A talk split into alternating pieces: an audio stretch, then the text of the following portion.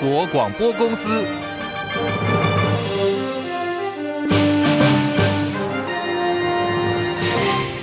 大家好，欢迎收听中广新闻，我是黄丽凤。呃，战云密布的立法院呢，龙年第一场的朝野协商破局，蓝绿都把矛头指向了民众党。立法院国民党团针对台糖猪肉检出了瘦肉精事件，提案邀请行政院长陈建仁，希望可以到明天有到立法院进行食安专案报告。今天是由院长韩国瑜召集朝野协商，不过因为民众党坚持一定要以加开院会的方式来进行，民进党团总召柯建铭认为没有必要，寻常例在礼报的院会施政。报报告就可以了。那么蓝绿白三党历经了七十分钟的协商，结果是不欢而散。国民党立法院党团总召傅昆萁，民进党立法院党团总召呢炮口一致，齐声对于民众党的坚持表达遗憾。对此，民众党团总召黄国昌质疑：竟然蓝营是附和了绿营的立场，令人匪夷所思。我们对于要多食安专报的这一件事情，我们是支持的。我们是支持的，但是我们不希望因此而去影响到本来立法院它的议程。我们今天早上其实感觉到比较意外的，因为民民进党希望降低立法院对行政院监督的能量，这个我们虽然不赞成，但可以理解他们的诱因结构。但中国国民党也可以附和这件事情，对我们来讲就觉得有一点啊。匪夷所思了。朝野协商破裂之后，进入了一个月的协商冷冻期。那么明天呢，就是立法院开议的第一天，维持施政报告、实案报告要延到一个月之后。柯建铭批评民众党不要一直在小事情上头来坚持，或许可以有一些声量，可是呢，不要再做戏了，因为实在是太矫情了。国民党团也有话说，这是总召傅崐萁刚刚表示，立法院不是一个武道场，也不是一个秀场。很遗憾呢，有一些小枝小节影响。想到全民知晓食安的真相还有权益，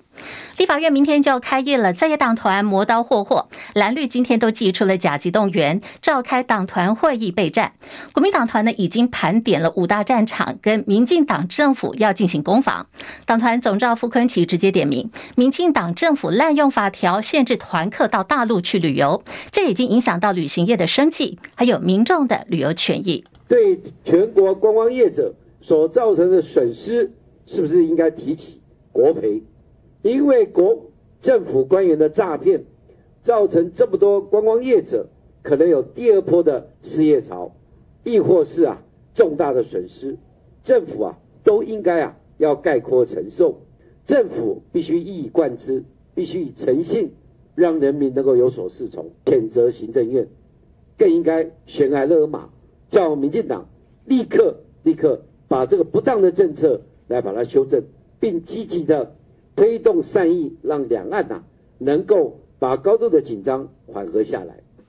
现在旅游业者也质疑说，复路团去年底宣布解禁，而三月才正式开放，不料呢还没有上路，又宣布要关闭大门了。上个月总统大选诞生了新总统之后，蔡政府现在应该要进入的是看守状态，却在这个时间点下达六月实施禁团令。从责任政治的角度出发啊，这个实在是说不过去，所以扬言要在五二零赖清德就职当天上街头抗议。直播主玩小鸡还有阿闹大闹了柬埔寨，各被判处两年徒刑，两个人都已经被关押。不过，柬埔寨总理洪马内今天说，已经有人在出手干预了，希望把两人放回台湾。理由是呢，玩小鸡有年迈的母亲生重病，人在医院，需要他回到台湾照顾。洪马内很愤怒地说，虽然有人干预，不过玩小鸡跟阿闹两人在柬埔寨的目的是为了拍摄人口贩卖、凌虐、强奸，还有人体器官交易的造假影影片涉犯煽动制造社会动乱罪，他说柬埔寨当局呢对此无法宽恕，不但不会放人，还会把两人关好关满，两年的刑期届满之后再驱逐出境，同时呢还会列入黑名单，终生禁止两人再次的入境柬埔寨。六点新闻夜。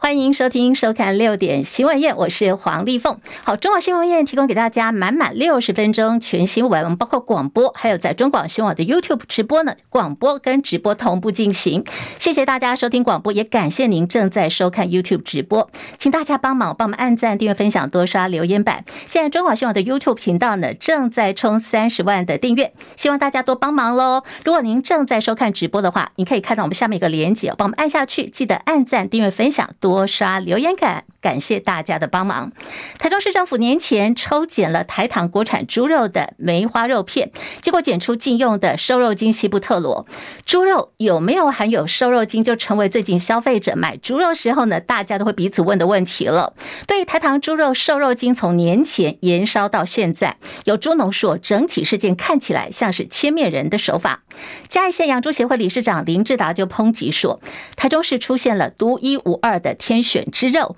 喊话台中市长卢秀燕有责任厘清这起疑似千面人模式的政治绑架事件，来安定广大消费者的信心。而民进党立委林俊宪也说，全国现在验了七百多个样本，只有台中市这包肉有检出。调查真相的关键完全是在台中市政府这边，要求卢秀燕必须到立法院备询。卢秀燕今天做回应了，她说台中市政府负责抽检肉品，维护通路的安全，检验结果呢。必须要据实的向社会大众报告，绝对不能够吃案呐、台中市政府的做法是希望能够早日的厘清真相，个案不要变成悬案。寇世金报道，台中市政府食安处日前验出台糖梅花猪肉有瘦肉精西布特罗，因为全台稽查找不到第二盒违规猪肉，嘉义基层猪农认为有如千面人手法，质疑是政治绑架，甚至要求台中市长负起责任。对此，十九号出席台中水南社宅动工典礼的卢秀燕受访时表示，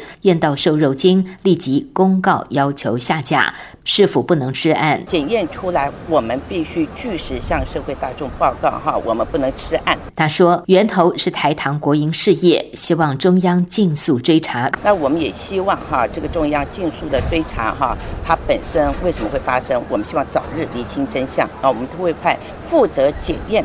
以及这个主政的哈专责的这个官员哈去进行说明，希望能够协助早日的啊能够让真相能够厘清，维护大家的食安。那我们也希望这个个案不要变成悬案哈。绿营立委要求台中市长到立院说明是否政治操作。卢秀妍说自己不会这么想。中广记者寇世京在台中市报道。好，现在第一线的台中市政府的卫生局局长曾子展也说话了，他。说呢，这件事情呢，就是一个查出来的一个事实。为什么只有这盒肉验出了瘦肉精？他也想知道原因，强调依法维护食安，没有政治考量，也不接受人身攻击。所以欢迎检调单位来查，能够一起来厘清真相。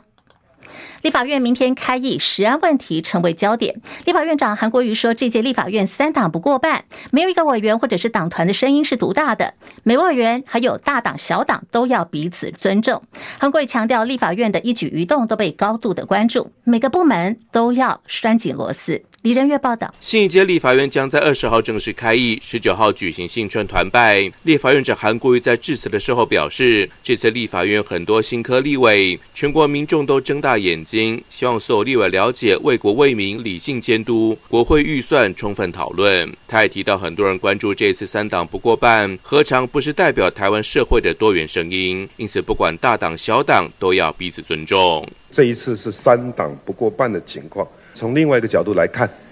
何尝不是代表我们台湾社会各种多元的声音？因此，没有一个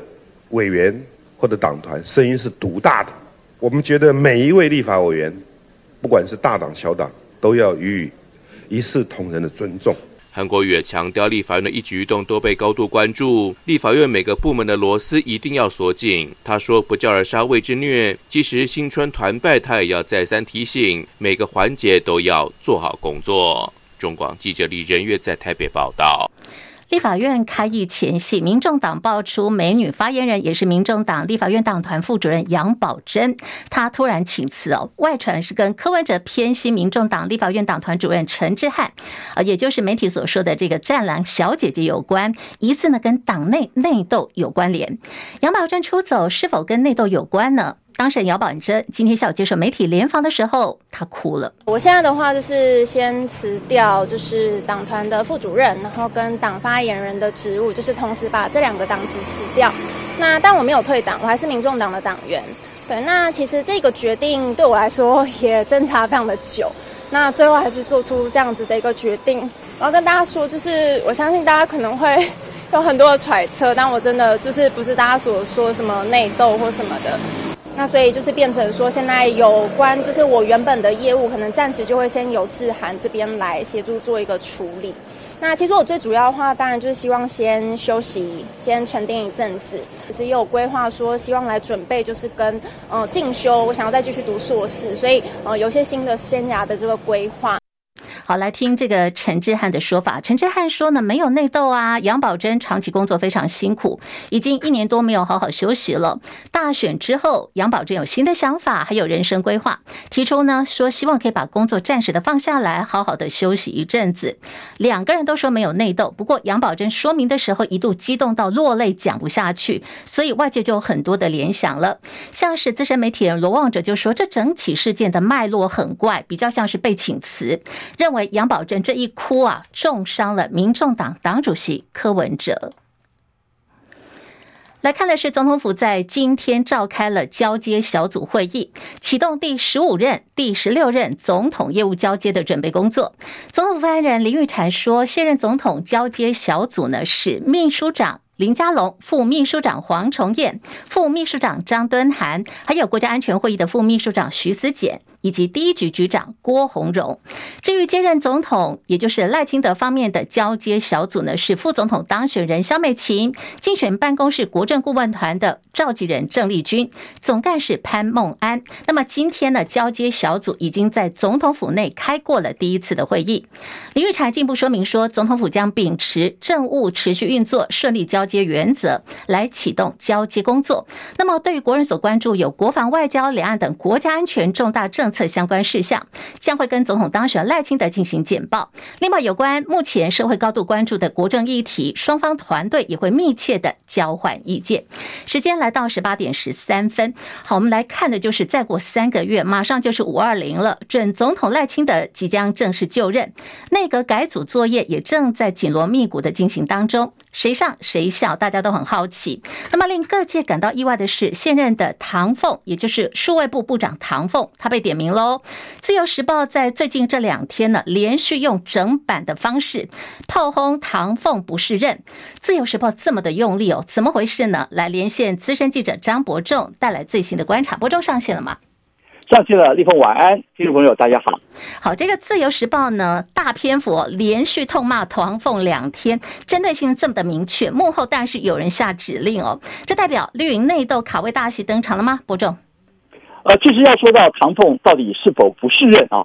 从过去以来，好像早就已经是整个社会不言自明的共识之一了。像是啊、呃，过去几次选举呢，他总是和陈时中、陈吉仲或者是陈耀祥这些人呢并列为民进党所谓的。选情破口啊，甚至是绿营败选的战犯人选之一啊，呃，这些说来好像都不算什么新鲜的事啊。那么任内呢，其实有过有几件这个传颂一时的代表作，像是大家比较熟知的啊啊，他统辖上百亿预算的数位发展部。呃，要说起有哪些政绩呢？好像只听过什么什么面线点餐平台啦，或是什么绿色春联啦啊。尽管绿营呢，为了迎合经商的喜好啊，不断透过内宣外宣啊，大力放送。他个人是所谓的什么天才 IT 大臣，像这样的一个虚名啊，呃，倒是看不太出来他到底做了哪几件，真的可以说得上是呃高瞻远瞩，是福国利民的一些重大政策。不过这次，刚刚丽凤提到了很大的不同在于，这一波反对的声浪呢，呃，既然已经不再只是反对阵营和民间大众的愤怒，而是来自于绿营内部自家人啊，显然属于是有计划、有步骤的倒唐作为啊，我这么形容。那么。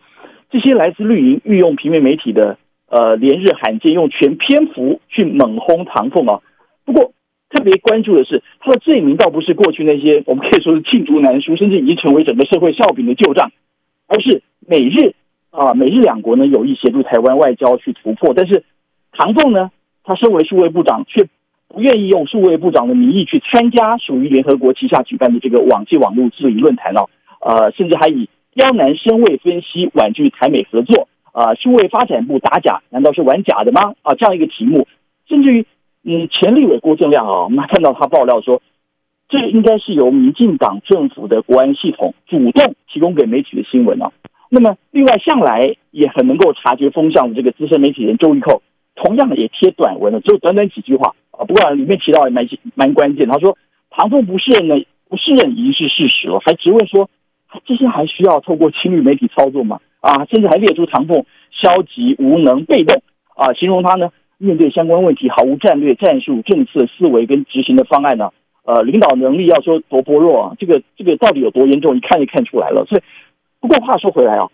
呃，周玉蔻提到那些所谓的消极啦、啊、无能啦、啊、被动啦、啊，早就不是什么新鲜事，我们前面也提过了。不过，我们看到的就却是唐凤总是能一次又一次头过身就过啊。那么。很多分析也都认为，比起那些过去让整个社会法治的缺失啊，呃，政府内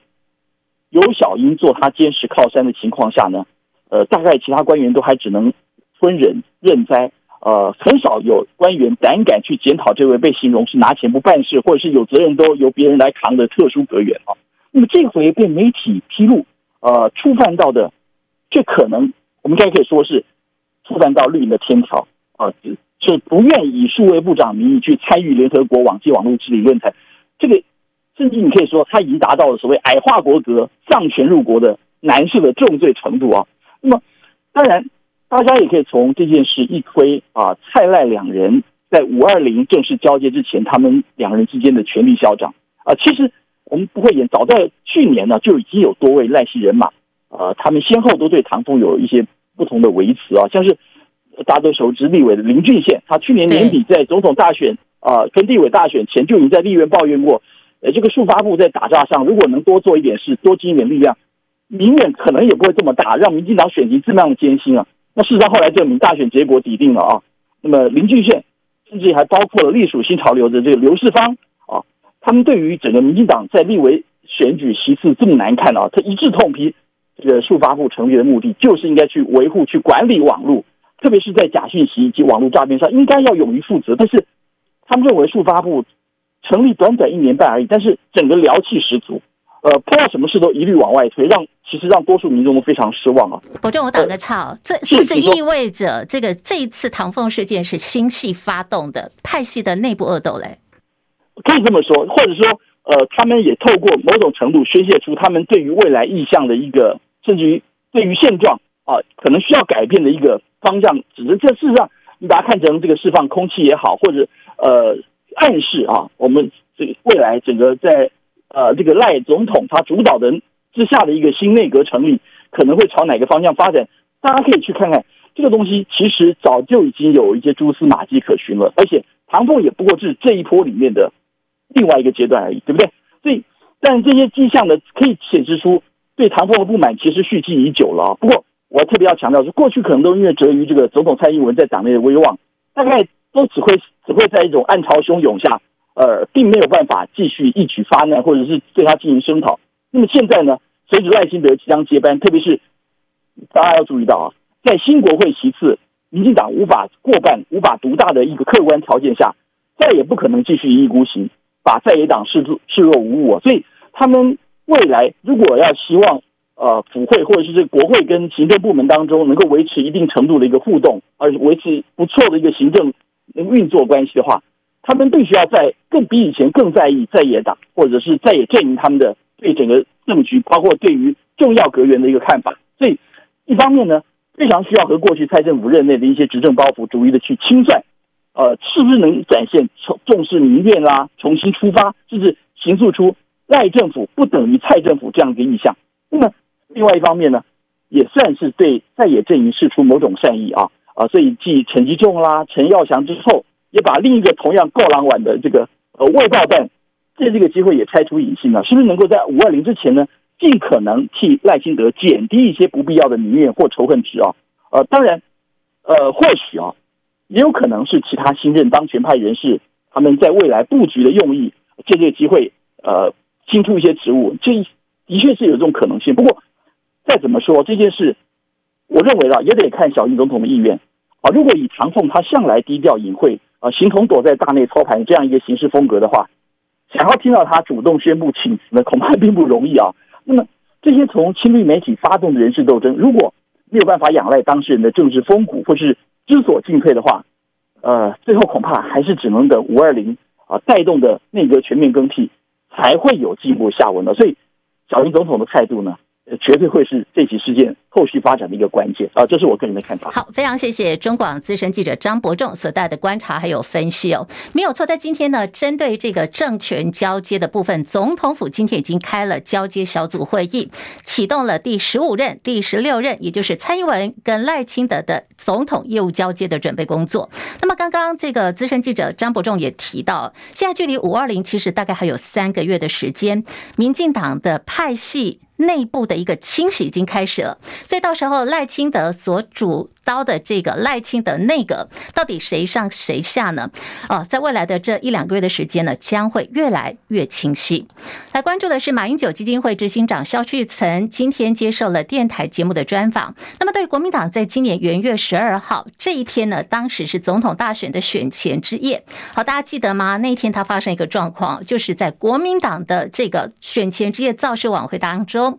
没有邀请前总统马英九出席。好，萧旭岑在今今天直言说，后来的事实就证明了，没有邀请马前总统出席最后的一个造势晚会是一个错误的决策。萧旭曾表示，这不仅是伤害到马前总统，也伤害国民党总统候选人侯友谊。他说，所以侯友谊的总统得票数你看到了，他就是政党票变少，双北市啊，连自己侯友谊的本命区新北市也输掉了。他还说，有听到一个估计，就是说侯友谊没有邀请马英九来站台，输了，他掉了有四十万票。之多，那么侯办为什么会做这样的决定？到底是谁下的命令？答案现在已经出来了。根据肖旭岑的说法，应该就是竞选总部吧。而且他还点名说，根据。他们说的就是金执行长金普聪所下的命令，很多人是对他做这样的转述。萧旭曾说，当时党内有很多人对这个决定是有意见的，比如说他说这个党主席朱立伦就不赞成，立法院的前院长王金平、秘书长李干龙等人也不赞成，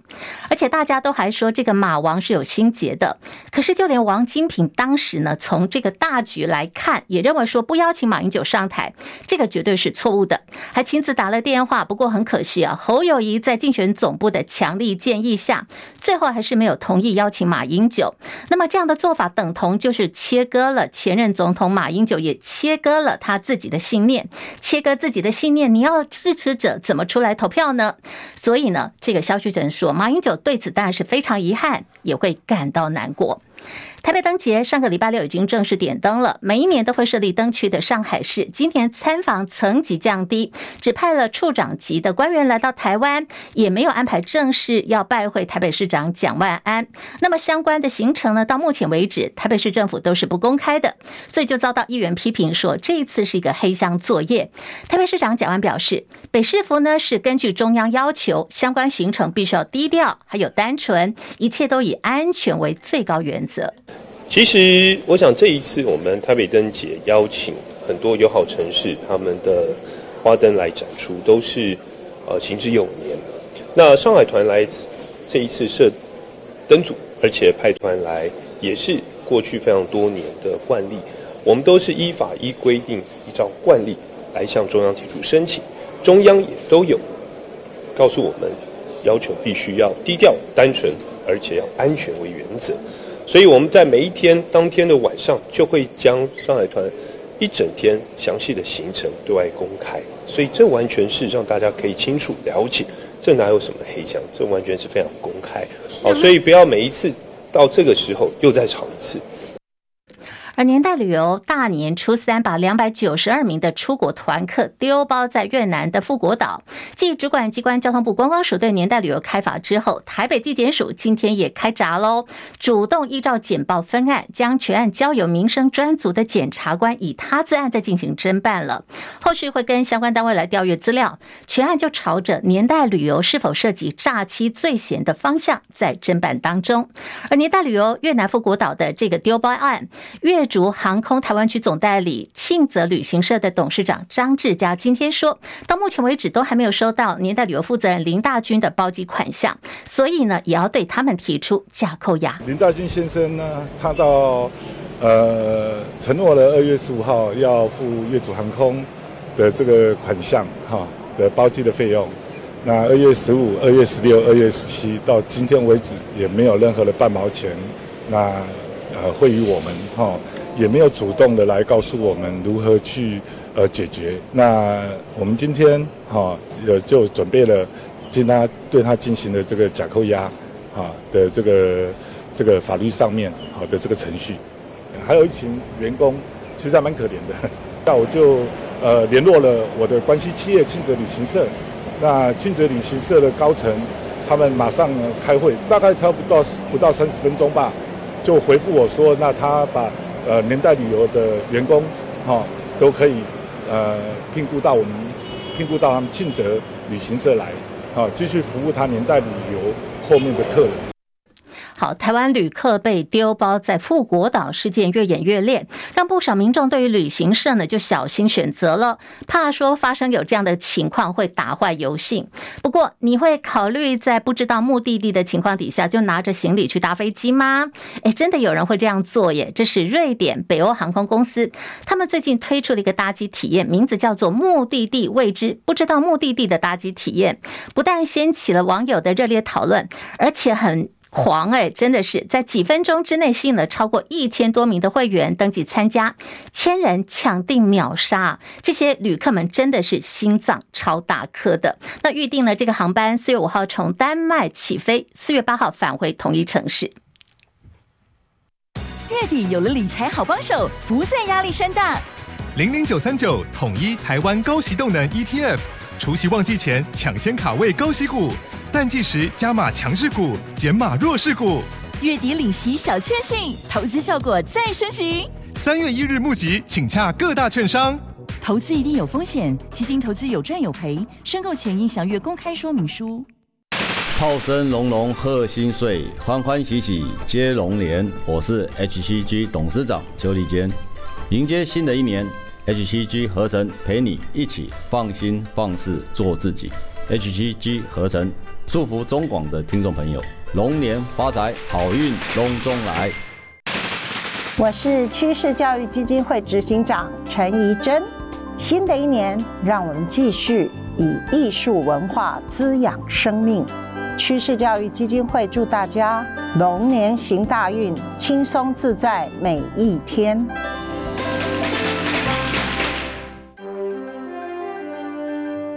新闻随时听，资讯随时新。三十分钟掌握世界，中广新闻网，News Radio。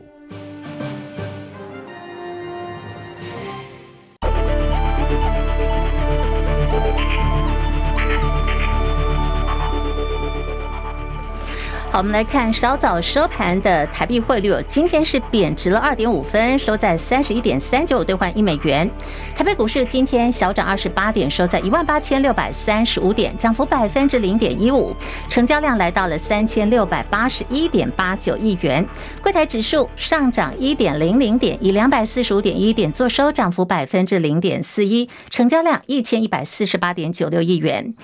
日本股市下跌十六点，三万八千四百七十点。韩国股市上涨三十一点，收在两千六百八十点，涨幅百分之一点一九。港股今天走跌哦，来到了一万六千一百五十五点，下跌一百八十四点。大陆股市，上海综合指数。啊，涨了四十四点哦，来到了两千九百一十点。看得出来，现在中国大陆官方在最近呢是开始介入股市了。在今天的涨幅就百分之一点五六，深证成指也是看涨的，来到八千九百零二点，涨幅百分之零点九三。印度股市上扬了两百八十一点，收在七万两千七百零八点，涨幅百分之零点三九。国际汇价，欧元兑换美元一点零七七八，美元兑换日元来到一百四十九点九四，一美元兑换七点一九七零人民币。黄金价格最新报价每盎司一两千零一十九美元。以上是最新的财经资讯。好，你看到这个台股呢，其实今天盘中一直都在高档震荡，最后是收在了一万八千六百三十五点，小涨二十八点。台积电今天呢也是拉回到盘下整理哦，下跌五块钱，收在六百七十八元。今天 AI 族群大部分都是在休息的状态。不过，从最近所发布的这个外资报告，普遍上调了台积电的目标价。对于台积电来说，应该是属于正面的。而准总统赖清德今天接见了访问台湾的日本参议员，他说：“台湾人民在今年的总统大选当中，用选票。”决定了国家的方向，未来会继续在民主道路上走入世界，壮大台湾。他提到呢，台积电熊本厂即将在这个月呃二十四号，也就是这个礼拜六要揭幕营运了。台湾非常感谢日本政府跟国会的大力支持，让台积电熊本厂的厂房可以在一年八个月的时间内快速的新建完工。那么台积电已经决定了，在日本熊本呢还要继续兴建第二座的晶圆厂。赖清德说，相信对于台日未来的产业合作，这个是具有重大的意义的。国发基金二零二三，也就是去年的获利出来了，全年大赚将近两百八十九亿元，这个数字呢远远高于原先所预估的两百七十六亿元。虽然说表现不如前一年二零二二年当时大赚两百九十一亿元的历史高点，不过还是写下了次高纪录。护国神山跟航海王功不可没。这是台积电跟阳明海运呢分别贡献了一百八十亿跟九十亿元的股利，可以说是国发。基金的两大金基母，另外包括了兆丰金、世界先进等金融科技类股也分居贡献度的第三名，还有第四名。不过，在中国大陆的股市表现方面，看得到的就是外资大逃亡。中国大陆中国国家外汇管理局二月十八号在昨天呢发布了二零二三年国际收支的数据，显示外资直接投资中国大陆降到了最近三十年以来的最低水准。二零二三年外资对于大陆直接投资，竟然对比前一年呢是大减超过了八成以上。另外是市场的焦点呢，这是苹果 Apple 恐怕会遭到重罚，而且罚款高达五亿欧元。怎么回事呢？有很多的外电报道说呢，欧盟很可能会以违反了公平竞争、打压串流音乐对手的理由，对苹果电脑要开出五亿欧元和台币超过一百六十九亿元的天价罚款。另外，随着 OpenAI 跟风险投资公司达成了最新股票出售协议，OpenAI 的估值呢已经提高到八百亿美元以上了。这个代表这家公司的估值在迅猛的增长，已经达到了九个月前的三倍之多，而且一跃成为全国估值第三高的新创企业。另外看的是股神呢，巴菲特这次可能也不精准喽。也有很多外资法人的机构，因为担心台湾海峡的地缘政治风险，不敢投资，或者是因此呢就减持了台积电的股票。像是巴菲特旗下的伯克夏海瑟威，去年五月就宣布说全数出清台积电存托凭证的 ADR，以当时持有六千零一十万单位、四十一亿的这个美元来换算的话，这批股票当时如果没有下车的话，可以标。到最高的八十亿美元。好，这个巴菲特呢，他旗下的波克夏海瑟威当时出清了台积电存托凭证 ADR 的做法，让他少赚了将近三十九亿美元，折合新台币呢是一千两百亿元之多。国际新闻焦点是埃及跟卡达居中斡旋加萨地区的停火协议谈判，希望能够确保关在哈马斯超过一百名的以色列人质获释。不过到目前为止呢，还是没有任何的成果。而以哈冲突一路发展到现在，已经有将近三万人死亡，还有六万八千多人受伤。加萨走廊规模第二大的医院只剩下了四名的医护人员，现在几乎呢是完全停摆的状态。而四十七岁的俄罗斯反对派领袖纳瓦尼传出在北极圈监狱散步之后，他陷入昏迷，随后就离世。猝逝的消息撼动了慕尼黑的安全会议。现在已经有四百多名的俄国民众因为纪念活动而遭到拘留。南韩政府日前宣布扩大招收医学院学生的计划，引发南韩医界的强烈不满。首尔的五大医院实习医生即将在明天要罢工抗议了。那么值得注意的是，南韩总统尹锡悦是坚持扩大招收医学院学生的政策。叶博弈报道，南韩保健福祉部与教育部在二月六号宣布，从二零二五学年度大学招生考试开始，扩大招收医学院新生，规模将从目前的三千零五十八人增加到五千零五十八人，增幅约为百分之六十五。不过，南韩大韩医师协会的阻止医大扩招紧急对策委员会则表示，南韩政府的扩大招生计划是草率的单方面决定。他们认为南韩的医务人员足够，只是现有的医生应该要得到更高的酬劳。眼看政府对于医师协会的要求似乎完全不予接受，大韩实习住院医生协会宣布，各医院实习医师与住院医师将在十九号提交辞呈，并且从二十号上午六点开始罢工。南韩保健福祉部十九号宣称，实习医师只是因为反对政府决定扩招医学生，就打算集体罢工，行为令人震惊。保健福祉部要求求所有的实习医师必须坚守医疗岗位。此外，南韩总理韩德洙也指示立即部署公共医疗紧急体系以及远程看诊措施，作为罢工行动开始的备案。不过，外界忧心，一旦两千多名实习医师与住院医师集体请辞与罢工，还是会大大影响南韩的医疗量能。中广记者叶博弈在台北报道。焦点回到国内，关注的是电价要变贵了。电价费率审议会下个月中旬要开会。那么，根据经济部研拟方向考量，半导体业景气复苏，而且用电量大，所以预定呢，从四月份开始。特高压用户的调幅最高达到一成多，那么民生用电方面也有受到影响。为了让三百三十度以下的电价可以回归合理机制，同时也减少分户用电来规避高价电价的投机行为，所以这一次呢，打算要不分级距的全面调涨电费，用电度数越高的。调幅也将会越高。经济部官员说，初步定调用电成长产业的调幅是最高的。那么被点名的是半导体产业，全年用电量大。那么现在工业的电价一度大概是三块钱，成本价四块钱。如果说一年你用的是一百亿度的电，那么等同你就是补贴了一百亿元。经济部现在的看法是，这样的一个补贴呢是不具有正当性的，极有可能要做调整了。中国广播公司。中广新闻网，News Radio。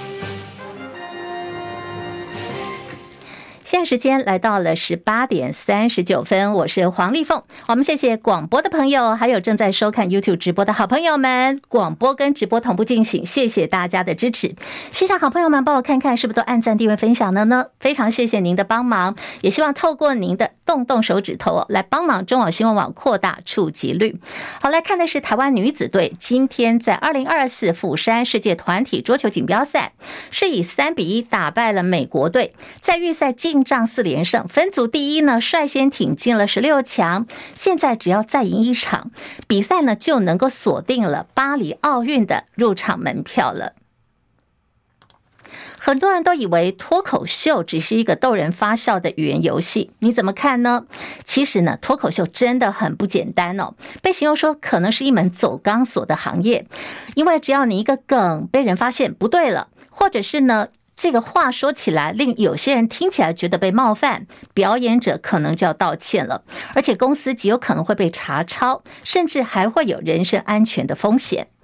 一起来认识脱口秀这个行业。叶博弈报道。去年，大陆知名脱口秀喜剧公司笑果文化的演员李浩石，因为在剧场也也就是一般所谓的线下演出中拿解放军开玩笑，令人感到有拿狗比喻解放军的感觉，而遭人上微博举报。这起事件一时激起千层浪，不仅笑果文化遭到极重的罚款，所有的演出也全部停止。大陆方面并借着这个机会全面整顿这个对共产党来说算是游走在红线边缘的行业。因此，整个二零二三年对大陆脱口秀行业整体来说，简直算是步入寒冬，到现在也看不到回温的迹象。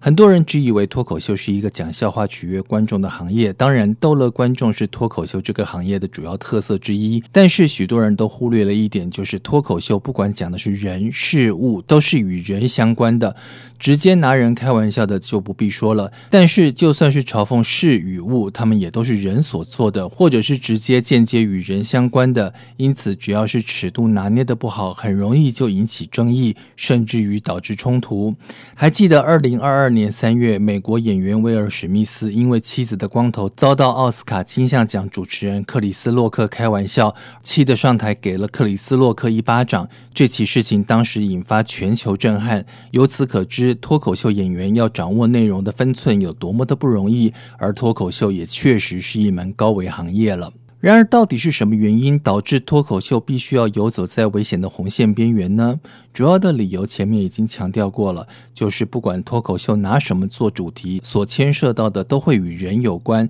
只要是与人有关的事情，每一个人所能够容忍的程度都是不相同的。但脱口秀的主题又不可能不与人扯上关系。这个时候，其实考验的不只是表演者的功力，他也在试探着这个社会对于所谓玩笑的底线。只要拿捏之间有所闪失，李浩石事件随时有可能重演。因此，当脱口秀在两岸间逐渐变成一个新兴的行业时，它与整个社会之间类似于跳探戈的相互试探，其实才正在开始。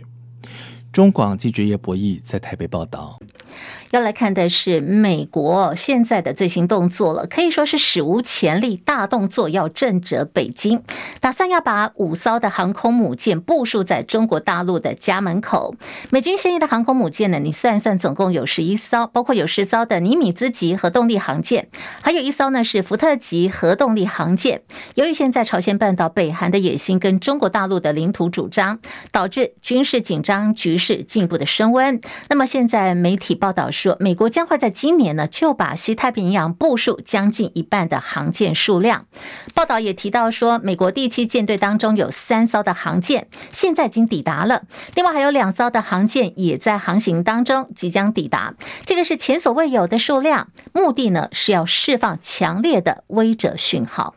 而中国大陆有两艘快艇日前越界闯入到金门海域，因为拒绝我方的盘查，在逃亡的时候翻掉了。当时船上呢有两名大陆船员落海死亡。中国大陆方面宣布说，福建海警局将会在金厦海域展开常态性的执法巡查作业。而根据中国大陆中国港口网船舶追踪资讯，我们看到今天来自大陆官方的一个数据资料说，他们派出四艘的大陆海警执法船在金厦海域附近航行，其中最大的一艘船舶。它的长度呢，甚至长达有九十二公尺。而针对这个越界捕鱼，后来发生了在被追捕的过程当中翻覆，四名渔民落海，两人死亡的这个意外哦。大陆国台办在今天也说，将会由泉州市的红十字会派人陪同家属，二十号就会到金门，也就是明天要去接回两名生还人员，也要处理相关的善后事宜。日本前大陆大使垂秀夫退休之后，在日本的《文艺春秋》发表了回忆录。他披露，习近平在就任中共总书记的前后，可以说是判若两人。到底怎么回事呢？来听叶博弈的报道。垂秀夫回忆，二零零九年，习近平当时以大陆国家副主席身份拜见日本明仁天皇。垂秀夫当时正担任日本外务省的中国蒙古科长，负责安排贵宾到首相官邸出席晚宴。因为要逐一接待七十名贵宾，习近平。被迫需要等待，不过他的脸上丝毫没有显现出任何的不满与不耐，因此给垂秀夫留下了谦厚的印象。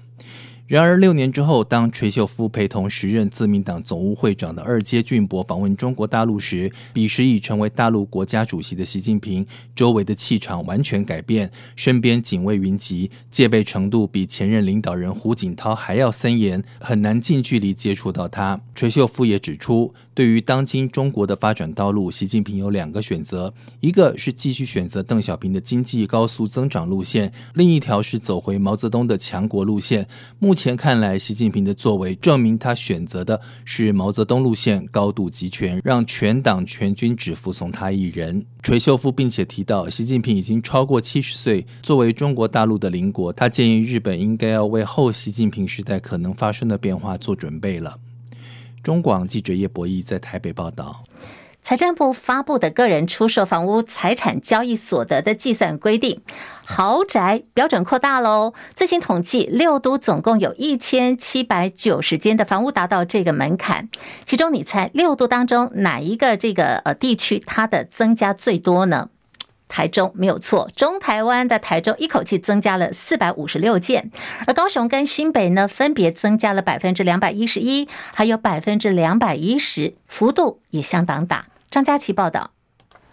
根据财政部发布的新规定，个人出售二零一四年取得房屋的房地总成交金额达到一定门槛者，定义扩大。过去台北的豪宅交易金额是超过七千万，修正后是六千万。新北市由六千万下修到四千万，桃园市、新竹县、新竹市、台中市、台南市以及高雄市从四千万降到三千万。住商不动产企研室执行总监徐嘉欣指出，近年来各都会区房价飙涨，许多早年取得房屋的所有权人已经有相当的获。获利，财政部调整豪宅的标准，这些屋主卖屋之后，财产交易所得税至少增加一倍。徐嘉欣说，在这个范围放宽之后，确实是会有很多的屋主要缴意料之外的税负，所以我们也会要提醒，就是如果说是在去年卖了高价房屋的民众，可能要先在五月报税期之前，先精算清楚预留税源。依照各都会去年的交易资料，在标准扩大之下，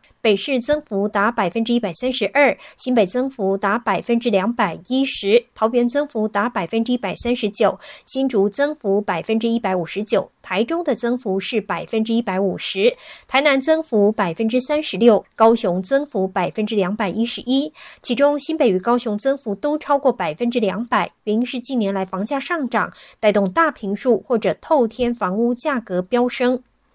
中广记者张佳琪台北报道。好，这个财政部所推出的一个新政策，会影响到的就是房屋交易之后呢，税金就会暴增了。基隆港东岸商场的产权争议，我们看到这是知名的服饰厂商 NET 杠上了基隆市政府。基隆市长谢国梁今天就点名说，内政部长林佑昌，也就是前基隆市的市长哦，当时林佑昌在基隆市长任内埋下了祸乱的根源。林佑昌则反批谢国梁，你处理不好，才会造成今天的风暴。张伯仲报道，率先召开记者会的谢国梁喊话林佑昌出面说清楚所有权的归属。对此，林佑昌也在上午十一点出面受访时回应表示：“谢国梁跟 NET 的争议哦，最主要是谢国梁市长在东岸招商的过程里面，把东岸商场基隆的金鸡母贱价委商，过程黑箱，手段粗暴。”甚至把所有基隆市政府的公开资讯，把它全部下架隐匿，所以才引发社会这么大的一个争议，还有反弹。林永昌说，去年谢市府如果决定不和现任厂商续约，至少有半年以上时间来处理产权登记，何以到现在才来处理？因此，他认为谢国梁的说法无意自打嘴巴。他说，如果谢国梁电话问他。他会告知和以前市府定出五年加三年加两年的优先续约规划，这是为了保留让下一任市长都能握有和厂商评鉴并重新决定是否续约，而不是像谢国梁胡搞乱搞，一搞搞二十年加十年。他还提到去年谢市府给这家厂商优良的评鉴，如果依照五加三加二七成，厂商应该可以获得续约，但谢市府却拖到今年重新招标时推翻了去年给出的优良评鉴。甚至依照媒体报道，还更动了招商条件，最后才会引发这么大的争议。中广记者张博仲。台北报道，好，现在是吃饭时间哦。下面这些新闻呢，嗯，就希望大家见谅了，因为跟大家的食品安全有关，或许听起来会有点不太舒服。我先做个预告，我们先来看在台南所发生的，说是有消费者买了零食豆干，结果发现里头居然夹了老鼠干尸，哇，这个真吓坏人，太倒胃口了。那么在今天呢，高雄卫生局也派人去查这批豆干商品的分装作业厂，因为这家工厂呢就。就在高雄市的小港区，那么现场到底如何？怎么会有消费者说买了里头有这个老鼠干尸呢？好，来了解整个作业环境。林宪元报道，高雄市卫生局主动联系台中市政府食药处，请他们提供相关稽查资料，随即派员前往高雄市小港区行销企业社查查分装作业流程。卫生局说明，经过调查，这一批有问题的产品原料购买自台中市。购入之后，依照客制化规格分装给特定机构，而分装的过程中没有再做调味或者是其他的加工制成。目前有问题的产品已经回收下架。高雄市卫生局查查分装作业现场，也没有找到这一批产品。而查核现场的作业流程跟作业环境，业者有设置阻绝病媒设施，环境干净，并没有发现老鼠踪迹。中广记者林宪元高雄报道。好，也有名店出包的哦，这是跟泡面啊、干拌面这些我们这个外食族经常会吃的东西有关。食药署呢，在今天发布了一百一十二年调理速食面干制品制造业稽查专案的稽查结果。这次的稽查可以说是全台总动员哦，查的有一百多件，有多家知名厂商标示出包。违规被罚了，我们来点点名哦。违规的业者包括了好食乐食品公司的老妈拌面、酸辣拌面，这里头因为业者没有标示过敏原芝麻的警语资讯。另外还有一家是汉来美食公司的来拌面，椒麻酱香标示也是不合规定的。这两家业者分别被罚了新台币六万块钱跟三万块钱。那么更严重的，这次查查当中还查获到另外一家业者，他居然呢存放了很多这个逾期多时的半成品。都是一些拌料哦，那么这些东西如果流入到市面上，被消费者吃下肚，哇，会影响到人体的健康了。食品包装的标示也要加严了。食药署今天公告，包装食品营养宣称应该遵循的事项。未来呢，如果是属于含糖饮料的话，你不可以标示高。多还有富含营养素跟含量的基准，但是无糖呢，或者是使用代糖产品则不受限制。那么如果是含特定的营养素哦，像是大家经常看得到有叶黄素啊，含蛋白质几公克等等，跟事实相符的话，你可以标示。那么由于部分的内容涉及到产品的外包装调整，所以呃，食药署也说，从今天开始到二零二六年是一个准备期。那么其余的条文呢，就从今天开始要正式的上路了。克里斯多弗·诺兰所执导的史诗级电影《奥本海默》，从去年呢红到了今年。今天是在英国奥斯卡之称的英国影艺学院电影奖拿下了最佳影片、最佳导演，还有最佳男主角，总共有七项的大奖。戚海伦报道。有英国奥斯卡之称的英国影艺学院电影奖今天颁奖，由克里斯多弗·诺兰执导的史诗电影《奥本海默》获颁七项大奖，包括最佳影片、最佳导演。而是演员子弹之父奥本海默的席尼·墨菲夺下影帝，小劳勃·道尼拿下最佳男配角奖。电影《奥本海默》在七十七届英国影艺学院电影奖获得了十三项提名，最为风光，获颁七项大奖，但是没能打破一九七一年《虎豹小霸王》创下夺下九项大奖的记录。奥本海默也是台湾时间三月十一号奥斯卡颁奖典礼的大热门。夺下影后的是超现实黑色喜剧《可怜的东西》女主角艾玛史东，《可怜的东西》一片在本届英国影艺学院电影奖拿下了最佳女主角、最佳视觉效果、最佳艺术指导、最佳服装设计、最佳妆发共五个奖项，而最佳女配角颁给了滞留生一片的达芬乔伊兰道夫，她继续横扫颁奖季。记者齐海伦报道。在屏东方寮，有一名男子疑似因为长期失业，心情很差。昨天晚间呢，他居然呢酒后在家里头做事要引爆瓦斯，警方担心他真的会点燃瓦斯，所以到场以后，一方面就喊话说希望可以来帮忙他安抚情绪。后来趁这名男子开门的时候呢，出动了快打警力上前将这名男子压制住，结束了一场惊魂记。温兰奎报道。十八号晚上七点多，住在芳寮乡金山路一名四十二岁的叶姓男子，疑似长期失业，心情低落，在家里酗酒之后摔东西发泄情绪。辖区芳寮分局接获报案之后，出动快打警力前往处理。由于警方抵达现场时，男子将自己反锁在屋内，并且开瓦斯做事要点燃。员警担心他点燃瓦斯造成更大的伤亡，于是，在屋子外面持续对他喊话，安抚情绪。你开做危险呢？开两枪嘞，关系还该注意代志。完了，我当跟你斗三工，好不好？就这样，男子跟警方僵持了将近两个小时。晚间九点多，男子终于打开住家铁卷门，但是他手持开山刀跟打火机，企图点燃瓦斯。方寮分局侦查队副队长谢明邦说：“欲点燃瓦斯与警消人员对峙时，消防队员立即开水柱喷射叶明，警方亦上前喷洒辣椒水。由于男子手脚擦挫伤，员警于是将他接护送医。除了申请紧急保护令之外，也依刑法的放火罪和恐吓公共安全罪的现行犯，将他移送侦办。”中广记者温兰奎屏东报道。卫福部疾管署公布了国内第一例的麻疹本土病例。这是一名北部地区三十多岁的男性，他本月十五号呢发烧，而且出现了红疹，紧急到医院去求诊之后，医院呢就通报检验这名男子确诊了，当天也安排他入住隔离病房。现在这名男子还在隔离病房在住院当中。疾管署副署长罗玉军说，这名个案并没有出国史哦，所以研判应该是今年第一例麻疹的感染个案，可能的感染源还在调查当中，而这名男子的。接触者有一百九十九人，现在还在持续的监测，要一路监测到三月四号。另外是最近这个年假过后，好多的病号，有很多人是罹患了感冒的患者。有一名孩子呢，居然是发烧连续四天哦，被诊断出肠病毒，而且还在反复的发烧当中。经过快筛才知道，原来不只是肠病毒，孩子又罹患了 A 型流感，所以连小儿科医师看到都很不舍，提醒孩子就是说，一旦有这个情况，持续高烧的话，父母亲呢一定要留意，有可能就是一个多重的病菌感染，千万不要大意，才不会引发并发症。以上新闻由黄丽凤编辑播报。